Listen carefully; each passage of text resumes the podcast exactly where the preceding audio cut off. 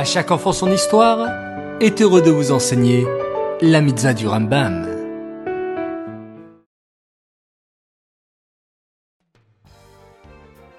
Bokertov les enfants, bonjour, comment allez-vous aujourd'hui?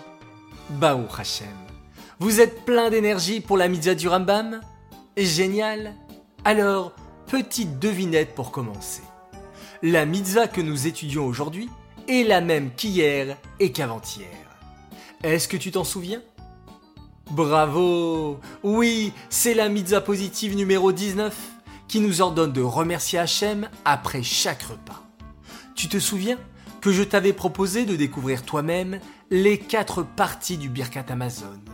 La bénédiction que l'on récite après avoir consommé un repas avec du pain.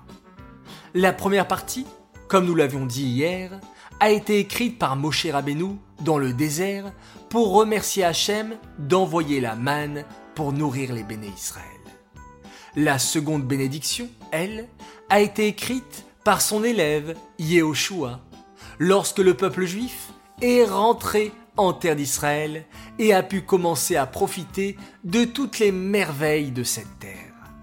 La troisième bénédiction, du Birkat Amazon, a été instituée par David Ameller lorsqu'il a conquis la ville de Yerushalayim et son fils le roi Shlomo y a ajouté une petite partie pour remercier Hachem pour la construction du Beth Amikdash, du temple.